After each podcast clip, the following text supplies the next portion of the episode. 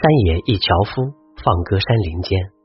我是乔哥，你的专属声音主播。山野一樵夫，放歌山林间。我是乔哥，你的专属声音主播。今晚分享给你的文章是：发脾气是弱者的绝活。在我二十二岁的时候，经历了人生的第一次应聘，那是一次次失败的应聘。中午，我前往航空公司的经理班森先生的办公室。我把前两次的笔试成绩递给他后，他对我显得刮目相看。他说这是他迄今为止见到过的最好的成绩。他还预祝我在这最后一轮的面试中能够取得好成绩。我非常开心。我问班森先生，我需要做些什么？他拿出一只小纸盒递给我。呃，你把这只盒子拿去十二楼的幺二零八号办公室，找到主管多米尼克先生，让他签字后，你再拿上来，好吗？呃，好的。我告诉经理，我拿起盒子走了出去。我所处的位置是在十一楼，等电梯需要很长的时间，我干脆步行上了十二楼，并且找到了多米尼克先生，让他签了字以后，我又拿着盒子回到了班森先生的办公室。班森先生看了看多米尼克的签字后，又在多米尼克先生的签字旁边签下了他的名字。他又把盒子递给我，让我再次拿上去给多米尼克先生签字。我觉得这很奇怪，刚才不是签过字了吗？不过我想这其中或许有别的内情，于是我微笑着再次到了十二楼，让多米尼克主管签了字。我发誓，我从来没有听说过这样的事情。经理和主管根本就没有拆开来看盒子里有什么，他们只是让我跑来跑去，不断的让他们签字。当我来来回回整整跑了九趟以后，我的心情已经糟糕到了极点。当我第九趟往班森先生的办公室走去的时候，我的腿已经开始打哆嗦了。我觉得他们只是在捉弄我而已。我推开办公室的门，愤怒的对班森先生说：“我决定放弃面试了。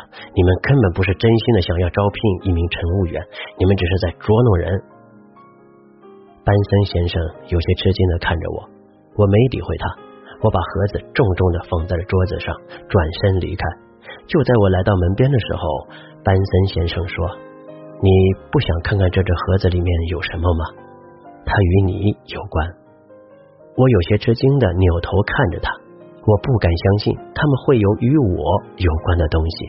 好奇的拆开一看，没想到里面居然是一只杯子，杯子里面是一包速溶咖啡和一张纸条，纸条上面写着：如果你微笑着走完了九趟，那就代表你已经被录用，你可以泡上这杯咖啡，和班森先生好好的聊聊你们的工作了。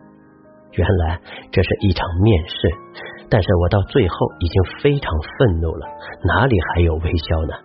我非常后悔，我不知道说什么才好。班森先生笑笑对我说：“看在你已经走完这九趟的份上，我来告诉你为什么我要设置成九趟。前三趟你是愉悦听命的阶段，中间的三趟是克服情绪阶段。”最后三次才是考验脾气的阶段。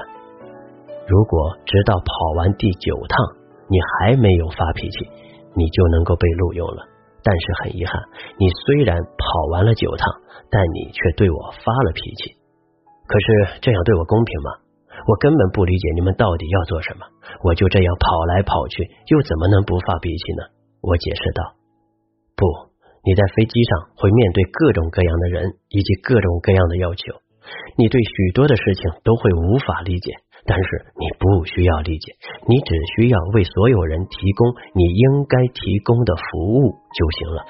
即使有人在两分钟内要喝十杯水，班森先生摇着头说：“你的笔试成绩非常好，但此刻你在我的眼里却是一个无能的弱者，因为。”发脾气向来都是弱者的绝活，你永远要记住，发脾气会让人失去很多很多。我为错过这次机会而觉得沮丧，但我同时也觉得庆幸，因为我虽然没有被录用，但我至少得到了一笔对我来说或许能够受益一生的财富。今晚的文章就分享到这里，感谢您的聆听，晚安，好梦。今晚的文章就分享到这里，感谢您的聆听，晚安，好梦。